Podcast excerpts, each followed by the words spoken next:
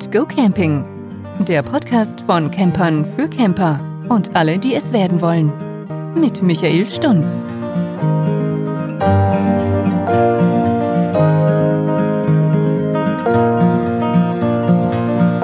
Ja, hallo, schön, dass du wieder zuhörst.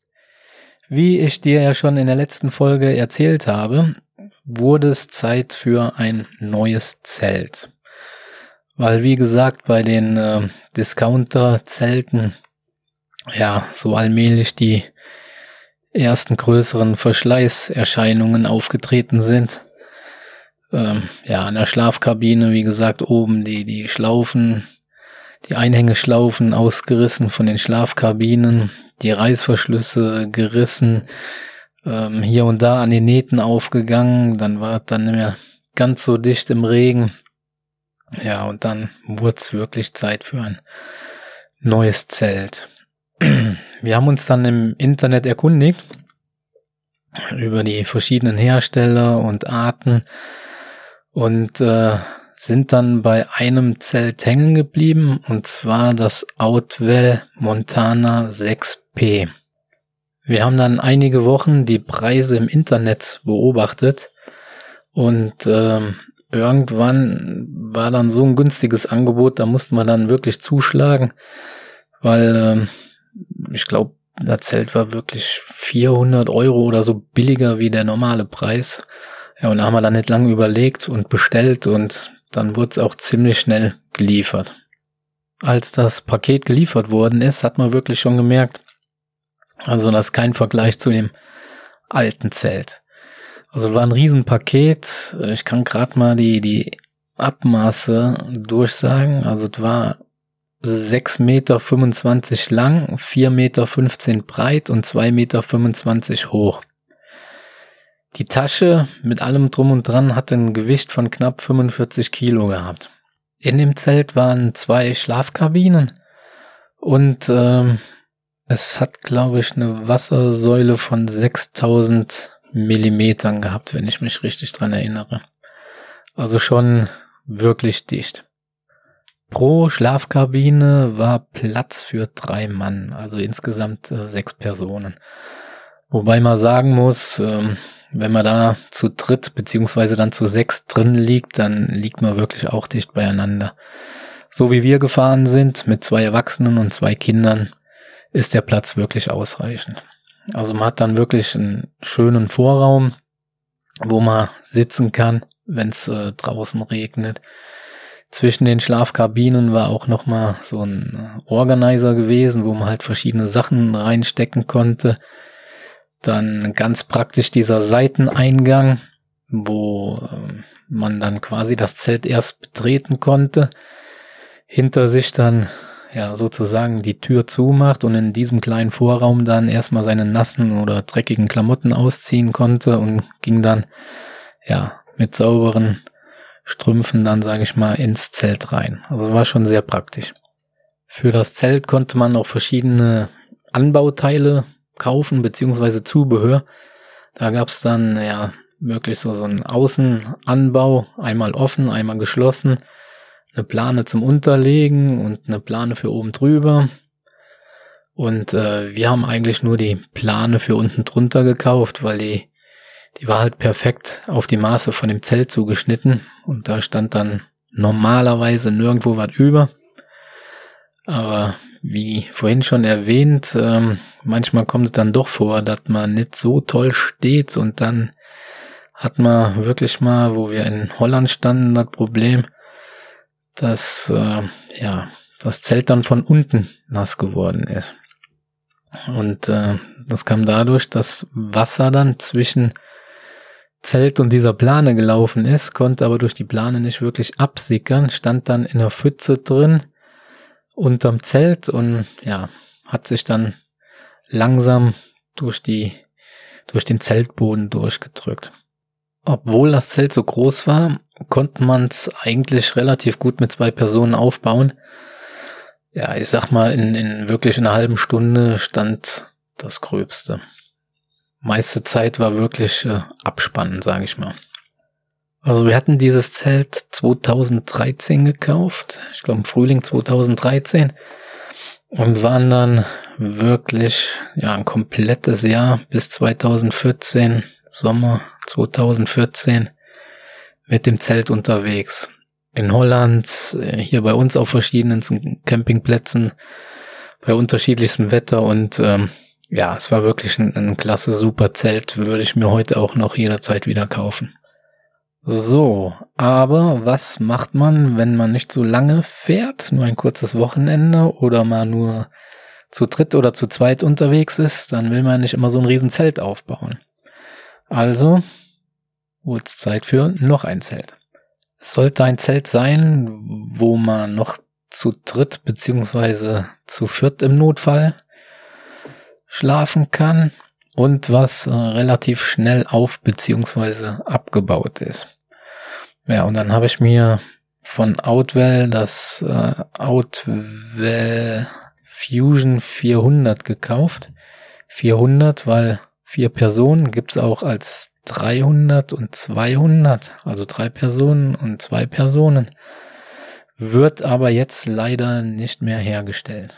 Das Outwell Fusion war ein sogenanntes Pop-up-Zelt, also war rund gewesen in einer runden Verpackung, ziemlich flach. Man musste es nur rausholen, aufmachen, in die Luft schmeißen und dann hat sich quasi selber entfaltet. Man musste nur noch abspannen, fertig. Also das war wirklich top. Und ähm, einpacken eigentlich genauso, aber das hat manchmal schon Probleme gemacht. Auch wenn man sich äh, dieses äh, ja Auf- und Abbau-Video auf YouTube paar Mal angeguckt hat, aber ja, wenn man es äh, nicht wirklich oft macht, dann steht man nach dem Zelten trotzdem wie ein Ochs vom Berg und äh, kriegt manchmal dieses blöde Ding nicht mehr in seine seine Packung da rein. Das Zelt habe ich auch heute noch und äh, ja, das werde ich, denke ich, auch so schnell nicht mehr hergeben. Wie gesagt, es wird leider nicht mehr hergestellt. Ich weiß nicht warum, weil es äh, einfach top ist. Ich sag mal, einzigster Nachteil ist vielleicht, ähm, ja, man bekommt's äh, nicht wirklich gut verstaut. Also man muss schon einen großen Kofferraum haben oder es dann, äh, ja, ich sag mal, hinter die Fahrersitze irgendwie stellen man kann es sich jetzt halt nicht äh, gerade mal unter den Arm packen oder auf dem Fahrrad transportieren. Äh, leider nicht möglich.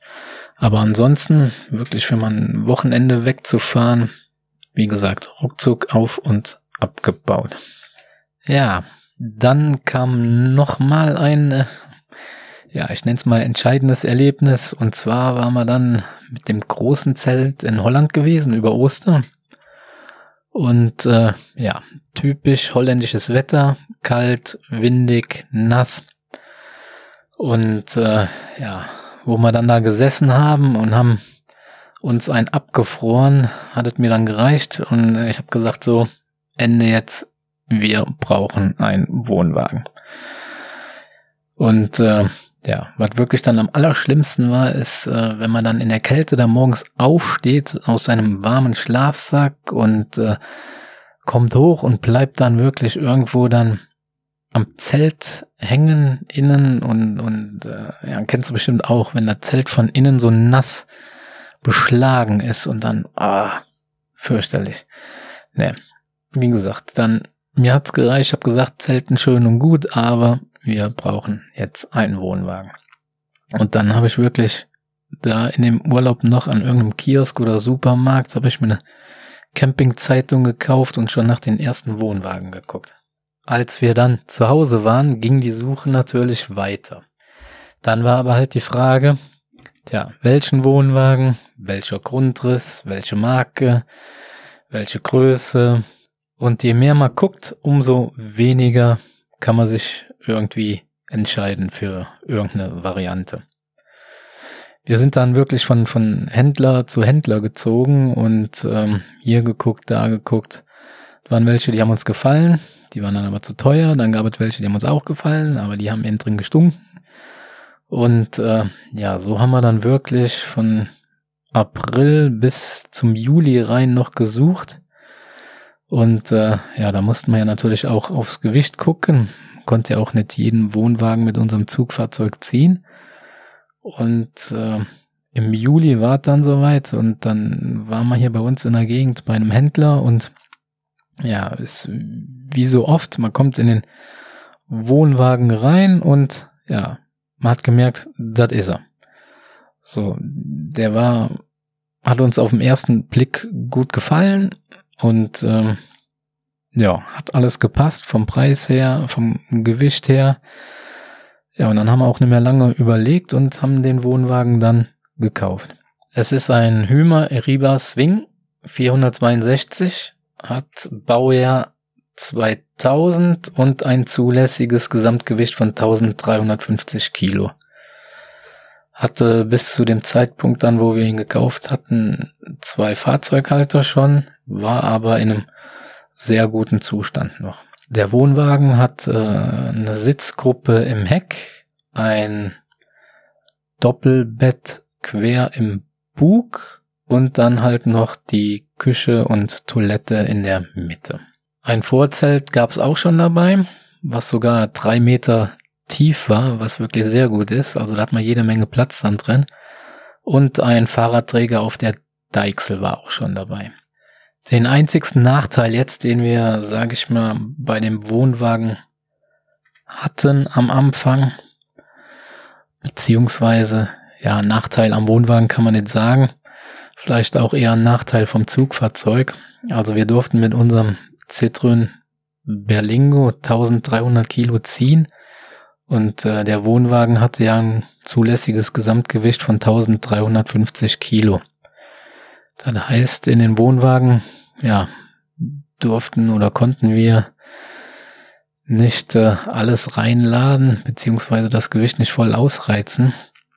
Und äh, ja, die 50 Kilo, das macht schon viel aus dann. Und ähm, ja, was einfach noch der Fall war, der, der Berlingo mit seiner 1,6 Liter Maschine, 100 PS, äh, war ja zu schwach gewesen. Nach Holland äh, ging's zwar, aber ja, ich sag mal, die Kasseler Berge, Autobahn, hm, da ist man schon dann im, im, zweiten Gang mit, mit 60 die Berge hoch und ist von den LKWs überholt worden. Das ist dann nicht so schön.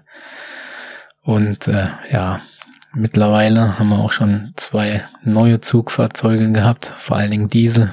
Das ist äh, was ganz anderes dann. Die haben viel mehr Kraft und da überholt ein kein Wohnwagen mehr. Ja, aber bevor es das erste Mal nach Holland ging mit dem Wohnwagen, haben wir noch bei uns hier in der Nähe auf dem Campingplatz einen Probeaufbau gemacht und äh, ja, Gott sei Dank haben wir den gemacht. Weil äh, das Vorzelt, was dabei war, da war natürlich nichts beschriftet, war sogar ein Vorzelt mit Anbau, 23.000 Stangen, alle kreuz und quer, keine Anleitung, nix. Und dann zum ersten Mal das Ding aufgebaut. Natürlich total falsch, dumm angestellt als Anfänger, wie das immer so ist. Und äh, dann haben noch diese Einclipsteile gefehlt, die normalerweise am Wohnwagen dran geschraubt sind, wo die Stangen vom Vorzelt reinkommen. Und mittlerweile kann man ja auch so Teile kaufen, die nicht mehr direkt am Wohnwagen fest sind, sondern quasi in die zweite Leiste am Zelt festgemacht werden, wo man dann die Vorzeltstangen dann einhaken kann. Zum Glück hat er an diesem Samstag noch einen ähm, Campingladen in der Nähe auf und der hat äh, noch ein paar Stück von diesen Teilen gehabt. Die haben wir dann geholt und dann hat es dann auch mit dem Aufbau funktioniert. Vorzelt stand, war zwar noch ausbaufähig vom, vom Abspannen und von der Form her alles, aber ja, der Anfang war gemacht. Wir wussten jetzt, wie es funktioniert. Und äh, war ein schönes Wochenende und der Probeaufbau war dann geglückt. Ja, und ein paar Wochen später ging es dann nach Holland in den wohlverdienten Urlaub mit Wohnwagen. Ja, und äh, mit diesem Wohnwagen fahren wir heute noch weg. Und ja, das war halt unsere Geschichte, wie wir zum Camping gekommen sind, vom Zelt an bis zum Wohnwagen. Ich hoffe, dir hat's gefallen. Würde mich freuen, wenn du mich abonnierst, beziehungsweise den Podcast abonnierst und auf Apple Podcasts mir eine Bewertung dalässt. Außerdem findest du in den Show Notes noch Links zu meinen anderen Social Media Kanälen, Würde mich freuen, wenn du mir dort auch folgst und vielleicht äh, hier und da einen Kommentar da lässt, äh, wie du den Podcast findest, welche Themen du gerne hören würdest. Ja, und damit sage ich bis bald. Hoffe, wir hören uns wieder. Bis zur nächsten Folge. Ciao, ciao. Das war Keep Calm and Go Camping. Schön, dass du wieder mit dabei warst. Schau doch auch mal auf Michaels Campingblog vorbei. Den Link findest du in den Show Notes. Und schalte auch beim nächsten Mal wieder ein. Bis dahin.